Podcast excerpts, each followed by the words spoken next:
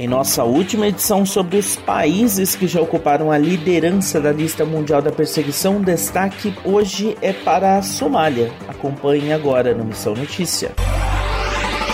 A Somália, país africano que na atualidade ocupa a terceira colocação na lista mundial da perseguição, elaborada por Portas Abertas, já esteve na primeira colocação do levantamento nos anos de 96 e 97.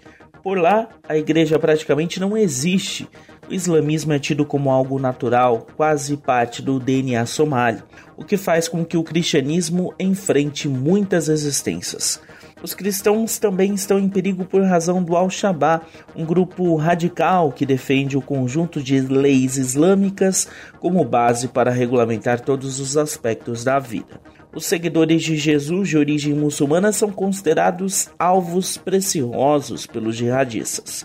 Se um cristão é morto ou raptado, toda a família dele sofre as consequências, pois o homem era o responsável pelo sustento da esposa e dos filhos. Assim, a família cristã fica desprotegida e é vista como um problema na comunidade. Os tipos de perseguição mais comuns, além da opressão do clã, são a corrupção e o crime organizado. Os grupos étnicos e religiosos e as redes criminosas são as grandes fontes de perseguição.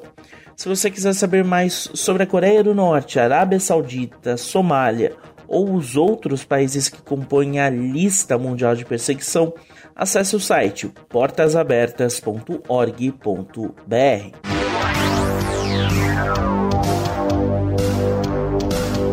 O Missão Notícia fica por aqui. O MN é uma produção da Rádio Transmundial. Roteiro e apresentação são de Lucas Meloni e os trabalhos técnicos do trio. Lilian Claro, Thiago Lisa e Pedro Campos.